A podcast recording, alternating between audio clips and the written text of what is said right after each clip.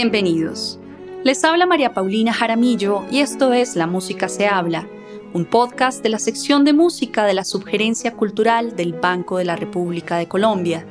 En el programa de hoy hablaremos con Betty Garcés. Yo recuerdo que la primera canción que escuché de ese cassette fue In Tribe House. Desde la primera nota hasta que entró la voz de Jesse Norman, yo dije, Dios mío, ¿esto qué es? Y yo seguí escuchando la canción y con todo estremecido yo dije, no, no, no, no. No, yo tengo, yo tengo que poder cantar así. La voz de Betty Garcés se ha escuchado en lugares emblemáticos como el Teatro Mayor Julio Mario Santo Domingo de Bogotá, el Parco de la Música en la ciudad de Roma, el Melba Hall en Melbourne, las iglesias San Eustaquio en París y San Patricio en Nueva York, así como también en el National Opera America Center en la ciudad de Nueva York. La soprano ha dado conciertos en Sudamérica, Europa y Asia y ha participado en producciones junto a la Orquesta Filarmónica de Tailandia, la Orquesta Simón Bolívar de Venezuela y la Orquesta Filarmónica de Bogotá, entre otras. Ha interpretado diversos roles operáticos, como Mimi en la ópera La Bohème de Giacomo Puccini, Fiordiligi en la ópera Così fan tutte de Wolfgang Amadeus Mozart, Cleopatra en la ópera Julio César en Egipto de George Frederick Händel, entre otros. Graduada de canto lírico del Conservatorio Antonio María Valencia de la ciudad de Cali, Betty Garcés se especializó en ópera y lead en la Escuela Superior de Música de Colonia en Alemania y continuó sus estudios en oratorio y concierto en la Escuela Superior de Música, Teatro y Medios de la ciudad de Hannover. Debutó el rol de soprano en el Requiem de Giuseppe Verdi junto a la Orquesta Filarmónica de Bogotá y fue solista en el estreno mundial de la ópera multimedia 3000 ríos del compositor Víctor Gama. En el programa de hoy hablaremos con Betty Garcés sobre su trayectoria artística, su relación con el canto y su estrecho vínculo con Colombia. Bienvenidos. Bienvenida Betty Garcés. María Paulina, muchísimas gracias. Me da muchísima alegría poder acompañarles en este ratito y conversar un, un poquito. Gracias por la invitación. Bueno, Betty, ¿cuáles son tus primeros recuerdos cantando? Haber perdido a uno de los seres queridos, la persona más importante en mi vida en ese momento. A raíz de eso me encontraba sumida en una tristeza muy grande, más o menos cuando tenía 11 años fue que ocurrió esto. Y no tenía la posibilidad de expresar todo eso que, estaba sintiendo. No tenía la posibilidad de conversarlo con, con mis padres o con mis hermanas porque no existía una comunicación fluida entre nosotros. Y realmente con la única persona con la que tenía esa comunicación era mi abuela que acababa de morir, que era sorda, pero que a pesar de eso teníamos una conexión muy especial. Mi abuela era mi piso, era mi polo a tierra, era la persona que me abrazaba, la persona que me hacía saberme amada e importante en la vida. Y bueno, cuando ella se fue, me quedé sin todo eso. Así que mi respuesta fue encerrarme en el cuarto de San Alejo, que era mi lugar favorito de la casa, donde estaban las pinturas de mi madre, eh, los libros de matemática de mi papá, y allí tenía yo mis juguetes. Eh, entonces, ese era como mi refugio. Y estando allí un día de esos días de, de la tristeza, ya no pude más y, y, y empezaba a llorar como lo hacía en otras ocasiones, pero en esta ocasión, ese llanto se empezó a convertir en, en melodía. Ya no era, no era solamente el llanto normal, diga, llamémoslo así, sino que desde lo profundo de mi ser empezó a fluir una melodía eh, sin palabras, que simplemente era la voz de mi alma, la voz de mis, de, de esos sentimientos que estaban allí guardados que no tenían otra forma de salir. Esa fue, digo yo, mi primera experiencia con el canto de manera consciente. Donde yo supe, estoy cantando, estoy, no, no, no estoy diciendo palabras, pero esto, esto, es, esto es canto, esto, esto es, eh, em, son melodías de lo profundo de mi ser. Y a partir de ese momento yo recibí eso como un regalo, un regalo muy especial a través del cual se me permitía expresar cosas que, que no podía hacer con las palabras y que de alguna forma me permitía conectar ese mundo interno tan impalpable con, con el mundo, con la realidad, con lo que estaba ocurriendo en ese momento y poder compartirlo de alguna forma. En una entrevista, Betty, mencionas que mm, uno de tus primeros referentes eh, fue una grabación de los Wesen Dog Leaders de Richard Wagner, interpretadas por Jesse Norman. Quisiera que nos contaras un poquito cómo fue ese encuentro. Esas canciones marcan algo muy importante en mi vida. Cuando yo escuché esa grabación, fue en una ocasión donde la maestra Ivonne Giraldo, que fue la maestra con la que estudié en el conservatorio en Cali, Conservatorio Antonio María Valencia en Cali, la maestra Ivonne Giraldo me llevó a su casa para que yo pudiera escuchar un poco de música clásica, un poco de, de, las cantantes favoritas de ella, las grabaciones que tenía y mirar algunas partituras. Y esto se volvió regular, ¿no? Ella cada, cada vez que había la oportunidad me llevaba a su casa porque ella sabía que yo no conocía el género. Entonces esa fue como su forma de, de írmelo presentando. Y en una de estas ocasiones, ella sacó un cassette, un cassette, me dijo, ah, esto, escúchate esto. Y lo puso. Y yo empecé a escuchar estas canciones. Desde la primera nota, a mí se me estremeció todo. Yo recuerdo que la primera canción que escuché de ese cassette fue Tribe House. Desde la primera nota hasta que entró la voz de Jesse Norman, yo dije, Dios mío, ¿esto qué es? Y yo seguí escuchando la canción y con todo estremecido yo dije, no, no, no, no. No, yo tengo, yo tengo que poder cantar así, yo tengo que, tengo que hacer esto. Y ese fue el momento en el que yo dije, sí, sí, vamos a, vamos a intentarlo. Porque ciertamente ya tenía un cupo en el conservatorio, ciertamente ya había comenzado, pero estaba muy en el aire. Todo estaba muy en el aire eh, mientras comenzaba a conocer y a darme cuenta de qué es esto realmente que está ocurriendo. Pero ese momento fue clave para decidirme y para, para querer realmente sonar así, cantar así, emitir esos, esos sonidos, interpretar de esa manera tan impresionante, tan profunda como, como lo, lo hacía Jesse Norman en esta grabación. Betty, entonces después de tener esta experiencia en el conservatorio en Cali, decides hacer un salto e irte a Alemania a seguir estudiando canto. ¿Cómo fue eso? ¿Cómo sucedió? Cada cosa se fue juntando. Yo recuerdo que cuando yo estaba más o menos a la mitad de mis estudios de pregrado en el conservatorio, Llegó al conservatorio el maestro Francisco Vergara, que es un cantante caleño que está radicado en Alemania desde hace más o menos 40, 30, 40 años y que trabajó en la Ópera de Colonia por muchos años, jubilado de allí. Y él llegó a Cali con el propósito de hacerse cargo del taller de ópera del conservatorio. Así que la maestra Ivonne organizó un pequeño concierto, un recital privado para él, donde todos los estudiantes cantaron un, un aria de ópera. Yo recuerdo que yo canté Vadoro Pupile de, de Cleopatra, de, de, la ópera Giulio Cesare, y esta fue mi, mi, mi área de audición. Em, la canté, era lo, lo, lo, lo mejor que tenía preparado en ese momento. Y al terminar la audición, la maestra se me acercó y me dijo, el maestro Francisco eh, quisiera hablar contigo.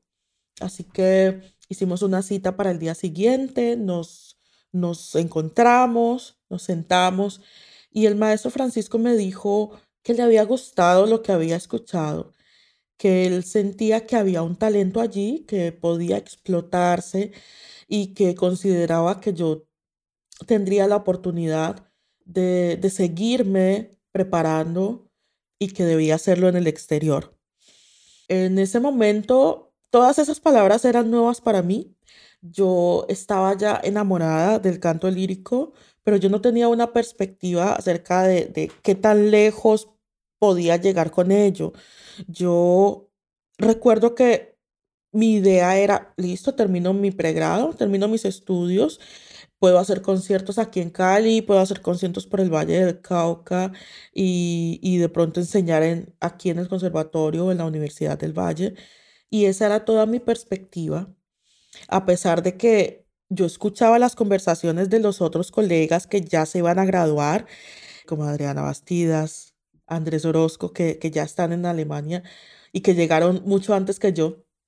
Yo los escuchaba y, es, y esa emoción y esa pasión, sí, yo me voy a ir para Alemania y allá voy a hacer eh, mis estudios de máster y voy a seguirme preparando. Y, y yo los escuchaba hablar y me parecía maravilloso, pero yo nunca me vi en esa situación, nunca me imaginé que yo estaría hablando del mismo tema poco después.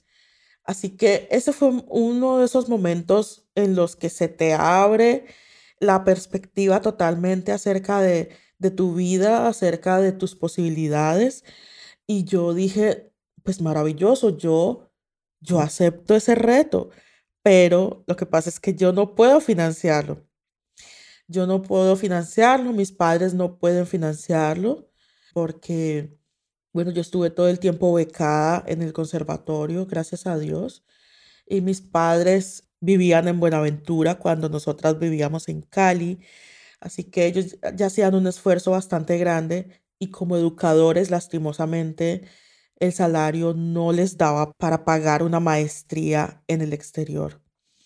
Así que el maestro conoció esta situación y lo más hermoso es que se tomó al corazón la tarea de encontrar los recursos. Él no se quedó solamente con la idea, ah, Betty tiene buena voz, sería bueno que se vaya a estudiar, sino que él se lo tomó como si fuera él. Comenzó a promocionarme, comenzó a hablar con instituciones de la ciudad de Cali, con conocidos, con empresas. Eh, cada vez que hacíamos un, un recital, un concierto, él me presentaba como la candidata para irme a hacer el máster a Alemania y mm, habló con todo el mundo, con gente que, que me conocía, gente que no me conocía, gente que yo no conocí. Y así poco a poco él fue armando una beca particular entre él y Mariana Garcés, que en ese momento era la directora de la Casa Pro Artes no tenía nada que ver con el Ministerio de Cultura. Eso fue la sorpresa después que se, que se, que, que se destapó esa oportunidad para ella de llegar hasta allá. Pero en ese momento cuando la conocí, fue en la Casa Pro Artes. Y fue muy hermoso eh, que ella también hiciera parte de, de ese grupo de amigos que se unieron allí para armar esta beca particular. Y este proceso duró más o menos, bueno, el resto de, mis estudios, la mitad de mis estudios unos 3, 4 años, hasta que a finales del 2008 él me citó en la oficina, ya estaba de decano del conservatorio, y me citó y me dijo, Betty, le voy a entregar un sobrecito, le voy a entregar unos documentos, le voy a entregar otro, otro paquete de, de, de cosas que tiene que llevar para Alemania. yo, ah, ¿cómo así? Sí, te vas. te vas. Y ese paquetico que me entregaba era el dinero que había logrado reunir durante estos años con todos los patrocinadores que se encontró en el camino. Y lo más hermoso de ese instante fue que me miraba, me entregó el sobrecito y me puso la mano sobre mi mano y se le empezó a salir una lágrima aquí como como si fuera su sueño, como si fuera él o su hija o su mejor amiga que está cumpliendo un sueño. Y eso tiene un valor impresionante para mí, la verdad. Así que con todo eso, Bueno, esto es haciéndote la historia corta, la verdad.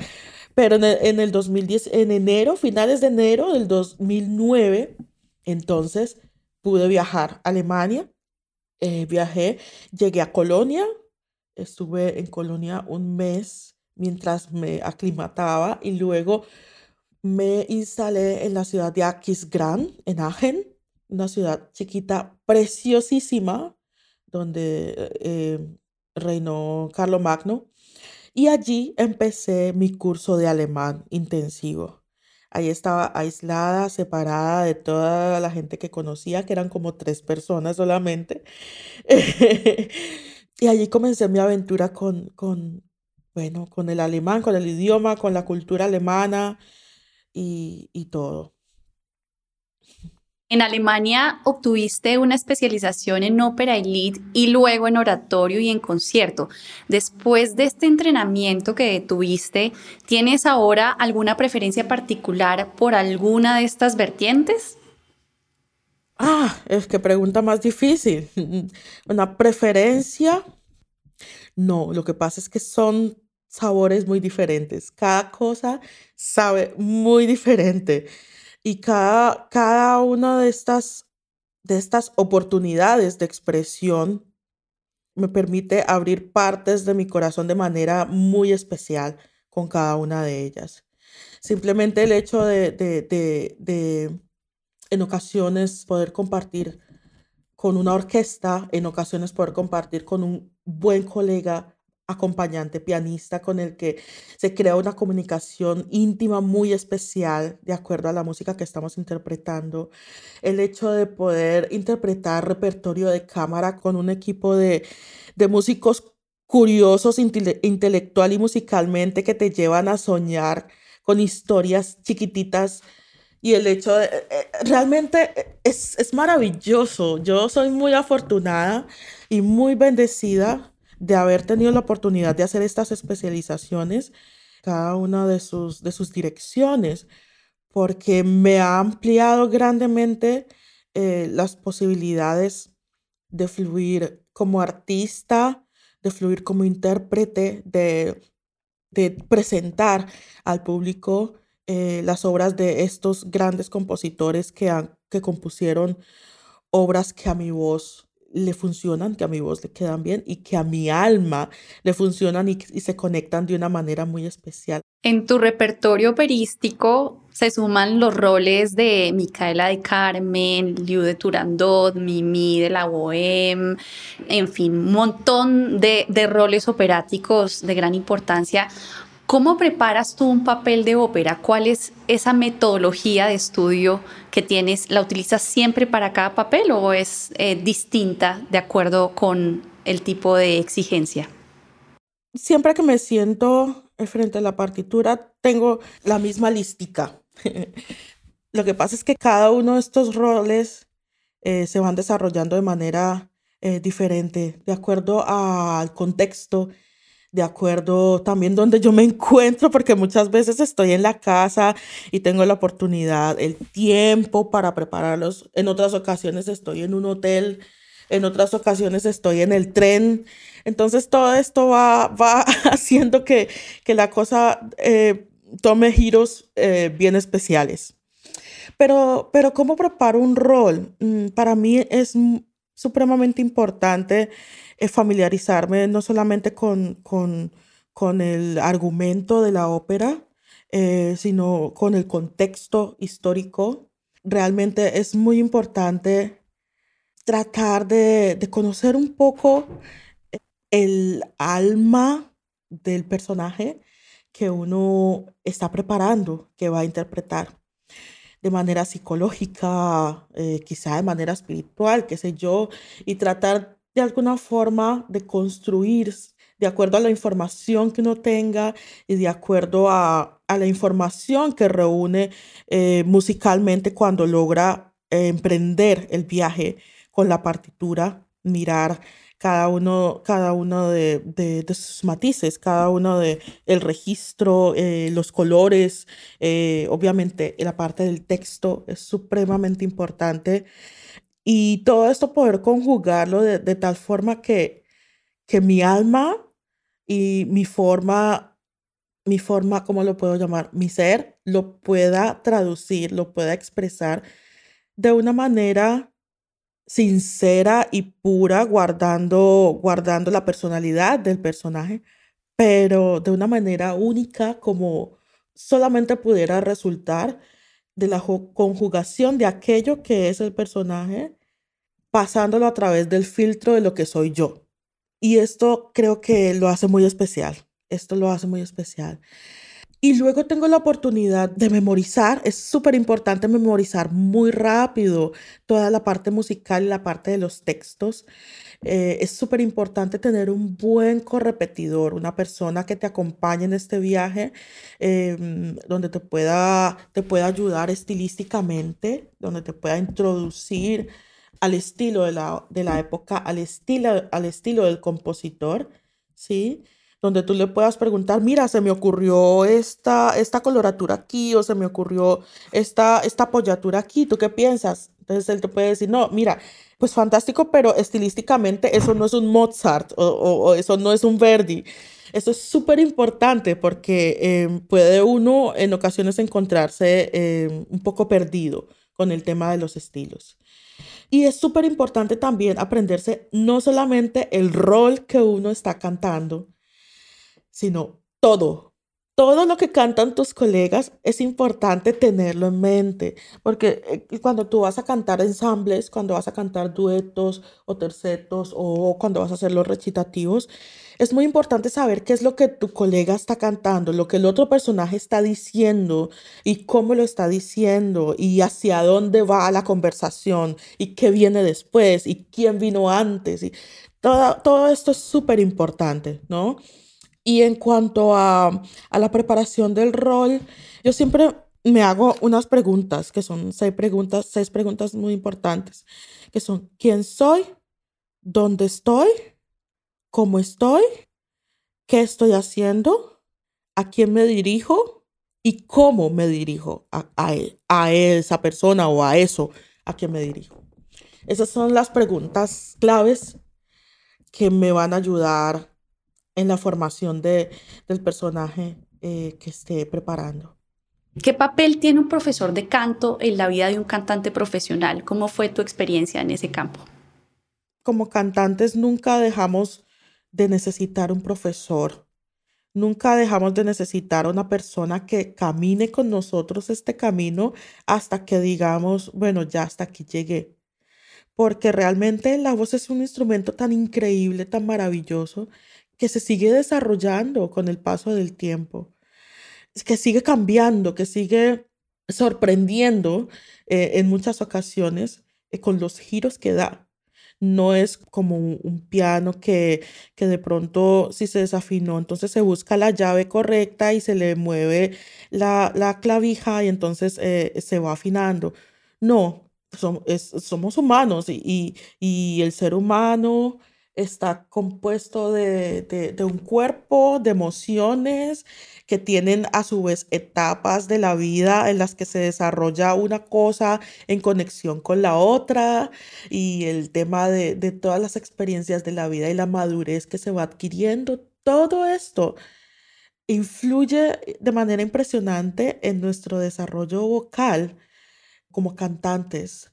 Y el profesor o el coach o el acompañante que vaya a estar allí debe de alguna forma ser los oídos, ser como ese punto ciego, esos ojos en el punto ciego donde uno no alcanza a ver, eh, bueno, cómo lo estoy haciendo, bueno, cómo está sonando, bueno, aquí estoy probando este repertorio nuevo que jamás he cantado en mi vida y lo voy a hacer por primera vez. Uno necesita esos oídos amigos de confianza allí afuera que estén pendientes, escuchando cómo lo estoy haciendo para que puedan entonces darme ese feedback, para que puedan entonces decirme, no, mira, aquí en este pasaje tu voz hizo esto, pero realmente habíamos hablado de que debía hacer esto.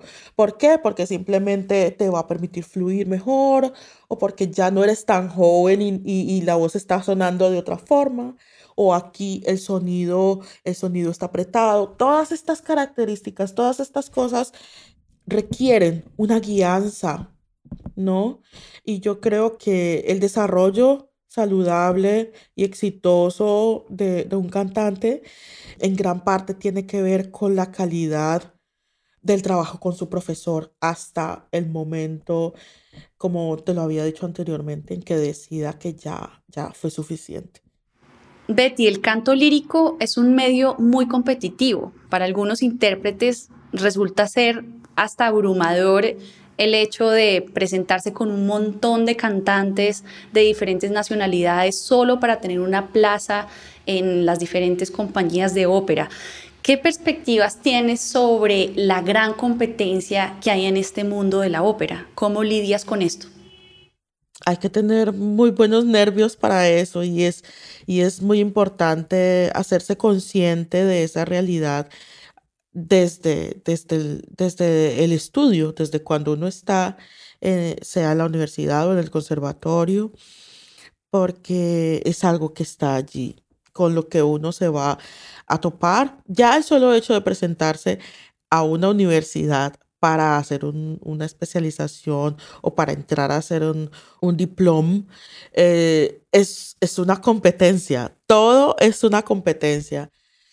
Ah, así que eh, sí, es cierto, es, es, es, un mundo bastante, bastante agitado en cuanto a ese tema. ¿Cómo lidio yo con eso? Eh, bueno, a mí me ha tocado vivirlo, me ha tocado vivirlo como a todos y a todas. Y ha sido, han sido procesos bastante interesantes que ahora, estando parada donde estoy, puedo mirarlos con, con gracia, puedo mirarlos con agradecimiento y puedo mirarlos con cierta calma en mi mente y en mi corazón.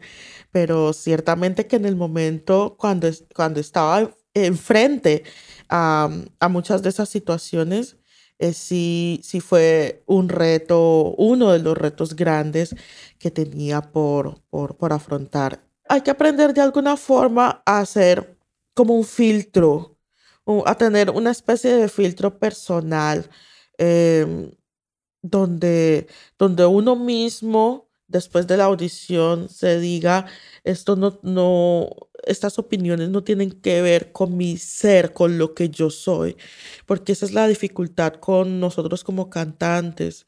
Eh, que cuando se hace una crítica, se hace una crítica sobre nuestro instrumento, se está haciendo directamente sobre nosotros como personas. Es una cosa un poco difícil, pero que de alguna forma hay que aprender a tener ahí un poquito de esa inteligencia o administración emocional, digámoslo así, eh, para poder eh, seguir adelante, porque no va a ser ni la primera ni la última vez que te digan un comentario eh, que de pronto te pueda hacer sentir mal o dudar acerca de tus capacidades o de, o de lo que eres como persona.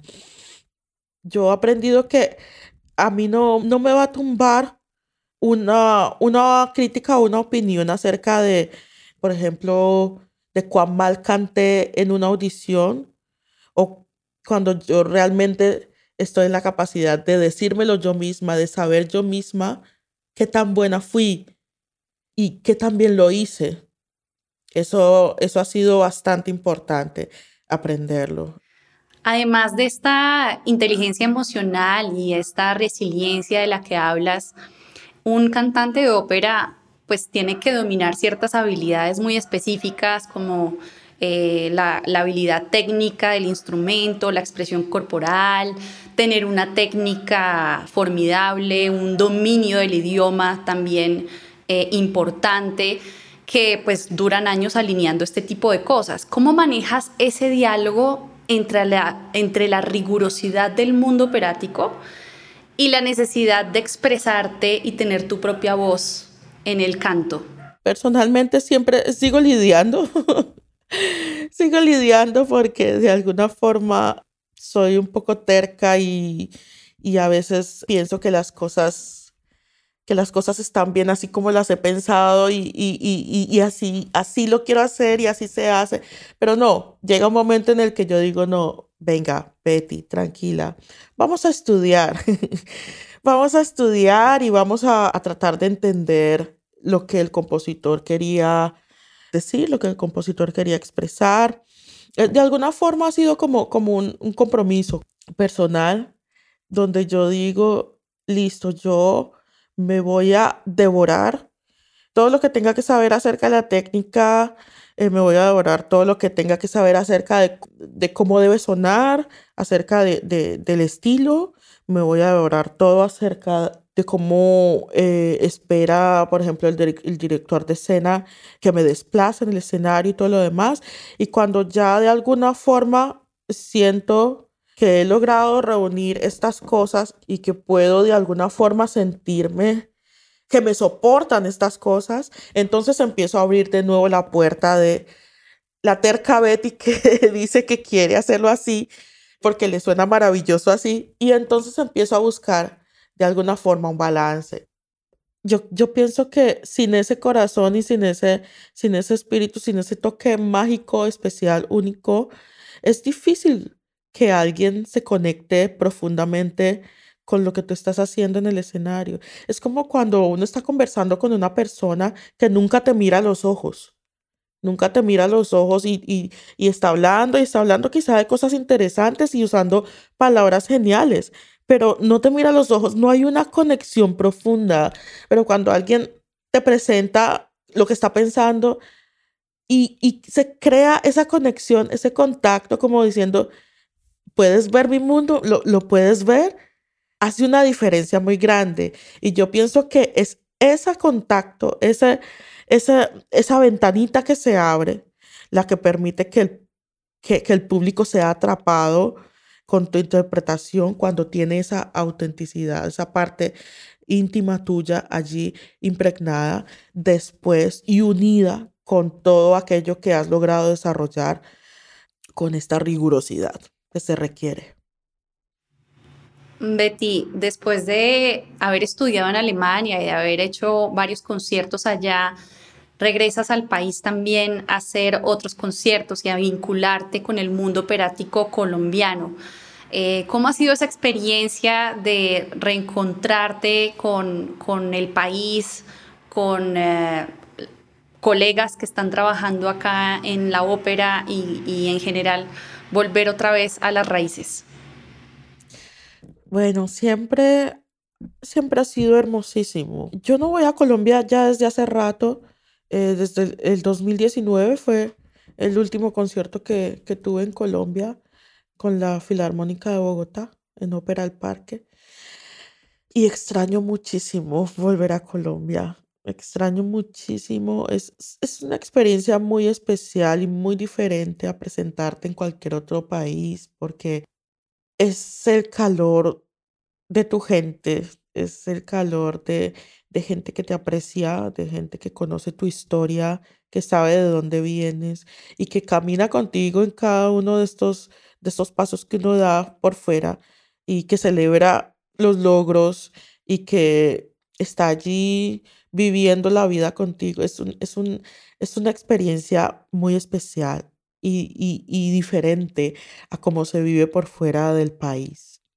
Extraño mucho tener la oportunidad de compartir con, con colegas nacionales también, donde podamos de alguna forma compartir ese sentimiento de, ay, sí, nos fuimos a especializar por allá, aprender, a recibir, pero, pero podemos regresar acá y, mostrar, mira Colombia, esto, esto es lo que logré, esto es lo que he logrado hacer, eh, mira familia, esto es lo que hice con, con todo el apoyo que me, que, me, que me diste. Así que se siente un orgullo especial poder presentarse allí. Y el, el cariño y el respeto de los colegas eh, también es algo bien especial. Hay un afecto especial cuando se logra compartir escenario, allí en Colombia con eh, colegas colombianos, sea que vivan en Colombia o fuera de Colombia. Yo siento que he sido muy bendecida por muchas cosas, con muchas cosas, y una de ellas es haber contado en todos los años que tuve la oportunidad de estar allí en escenarios en Colombia. Siempre fue para mí una bendición contar con, con el apoyo de mis colegas artistas que estaban más adelantados que yo. porque, eh, por ejemplo, mi debut con la Ópera de Colombia, que fue con la ópera Turandot, donde tuve la oportunidad de interpretar a Liu. Yo era la menor del elenco y era la más joven, estaba todavía de estudiante, em, así que todos estuvieron súper pendientes.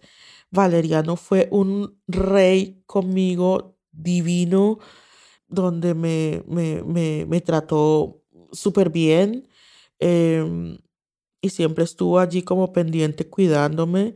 Y entonces obviamente esa admiración que uno ya tiene de por sí se va creciendo, se va creciendo, se convierte en un respeto y se convierte en un afecto muy especial.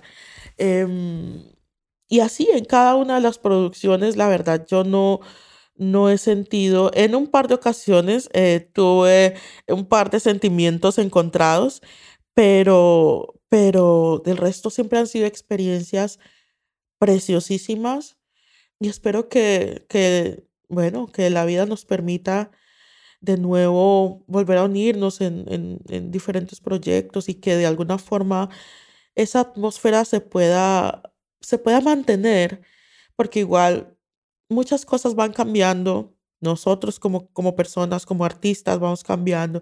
La concurrencia se va volviendo más grande. El, el tema de los egos, el tema de que ya yo no soy estudiante, sino que ya tengo un título de máster. Entonces, eh, sí, todas estas cosas de alguna forma van haciendo que, que en ocasiones las relaciones cambien y, qué bueno sería que cuando se vuelva a presentar la oportunidad de estar allí, eh, estas cosas tan bonitas pudieran prevalecer y pudieran permanecer y pudiéramos entonces seguir haciendo música y arte maravilloso con los corazones llenos de, de, buenos, de buenos sentimientos los unos por los otros.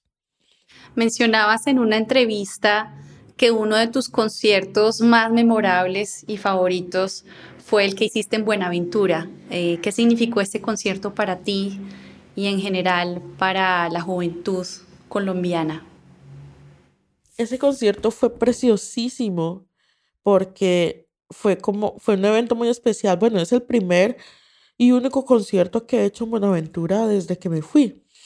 Fue muy especial porque eh, cuando llegamos, eh, el pianista yo, que el pianista fue Sergei eh, Shikok, Llegamos dos días antes para ensayar, tuvimos que esperar a que el piano llegara porque hubo trancón, creo que fue que hubo trancón, el piano venía desde Cali y después que llovió, entonces el piano tuvo que eh, dormir en una bodega y en la mañana siguiente ser instalado en la catedral. Pero entonces em, la atmósfera de la ciudad era como algo va a pasar, algo va a pasar, es que Betty se va a presentar. Y, fue muy dulce, muy dulce llegar a la casa y encontrarme en la puerta con los vecinos diciendo, sí, te vamos a ir a ver, eh, ya, ya hablamos con fulanito y con fulanita y todos nos vamos a reunir y todos nos vamos a vestir de blanco, y, o sea, súper divino, como la verdad que no me lo esperaba, no me esperaba tanto, como tanto cariño, como tanta empatía, como tanta, estamos aquí contigo, estamos, estamos contentos eh, de tenerte aquí, estamos contentos de que tu vida, tu historia se esté dando de esta forma. Y la verdad, el día del concierto, yo recuerdo que llegamos por la parte trasera de la catedral para entrar al camerino. Y entonces tuvimos que esperar un poquito porque la misa todavía estaba siendo efectuada. Entonces yo esperé allí en el carro y yo escuchaba lo que, lo que el padre estaba diciendo.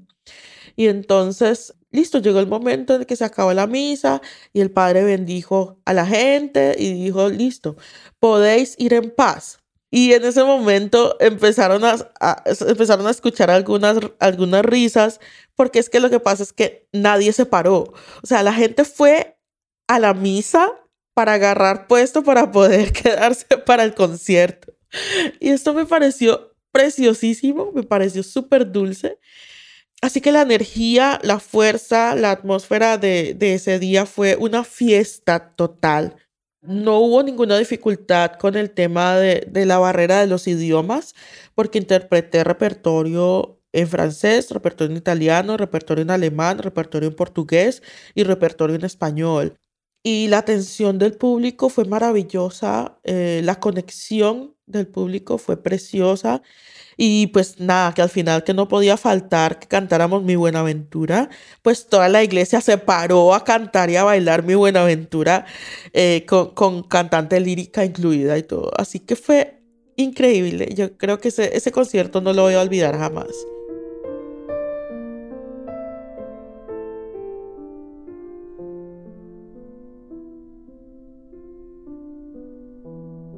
La actividad cultural del Banco de la República está en la página web www.banrepcultural.org.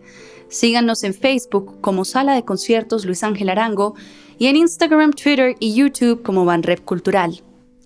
La Música se habla es una producción de la sección de música de la Subgerencia Cultural del Banco de la República de Colombia.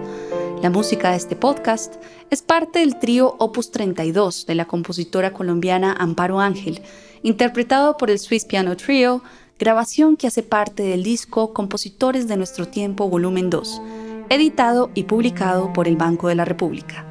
Mi nombre es María Paulina Jaramillo, hasta una próxima ocasión.